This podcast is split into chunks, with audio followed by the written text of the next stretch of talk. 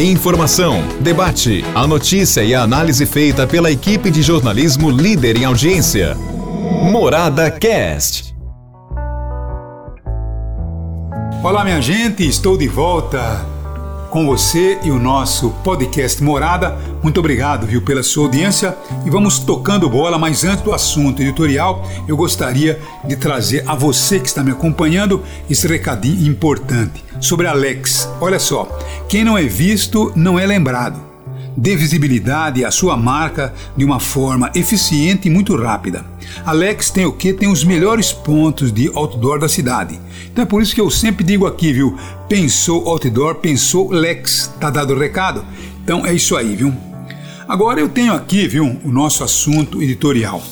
Se me perguntarem o que aconteceu ontem nos Estados Unidos, eu vou responder simplesmente que foi a materialização da toxicidade emanada por uma das bestas maiores que o mundo produziu, Donald Trump. O bestial fez aquilo que faltava. O bestial estimulou a sanha de integrantes da Ku Klux Klan, neonazistas, fascistas.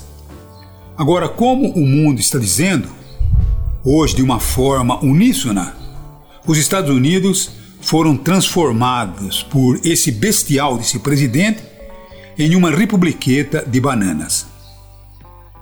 Agora, a nossa preocupação maior é que existem alguns exemplares soltos, alguns desses bestiais espalhados pelo mundo, inclusive muitos deles aqui no Brasil.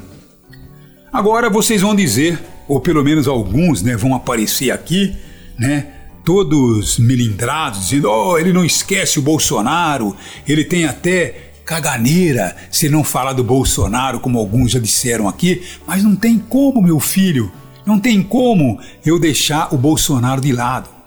Você entendem? Porque esse bestial também foi mais um daqueles que se juntou exatamente aquela tropa de asnos que ontem acabou invadindo o Capitólio. Quer dizer, ele aqui no Brasil, sem nada, ele diz: não, foi realmente é, eleição fraudada.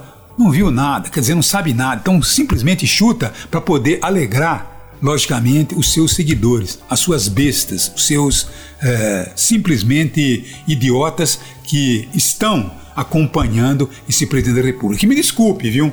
Se você é daquele que chama o presidente de mito, eu não tenho outro rótulo a dar você a não ser realmente um bestial. Que me desculpe, que me desculpe, mas não tem como a gente perdoar um elemento com essa incapacidade, essa realmente irresponsabilidade. E agora ele está dizendo aí que o voto no Brasil, se não for o voto manual, uh, as urnas são fraudadas. Quer dizer, um imbecil que está na presidência da República, um uma pessoa que nunca trabalhou na vida, trabalhou muito pouco e quando trabalhou foi quase que expulso. Não foi expulso do exército porque ficaria muito feio para o exército expulsar um elemento com toda aquela desqualificação. Então é exatamente isso que nós estamos vendo. Um presidente da República que se identifica muito com o presidente bestial que os Estados Unidos viu ontem. Quase que ele provocou no país, pelos seus seguidores imbecis, nada mais nada menos do que uma rebelião.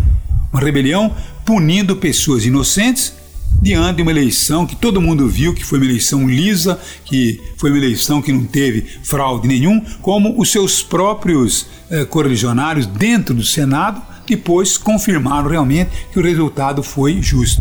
Então, aqueles que dizem que a eleição foi fraudada são os bestiais que nós precisamos realmente combater. E eu vou combater o bestial que está aqui no Brasil. Esse é o papel de um jornalista que faz jornalismo com seriedade. Um abraço a todos. Morada Cast. Morada.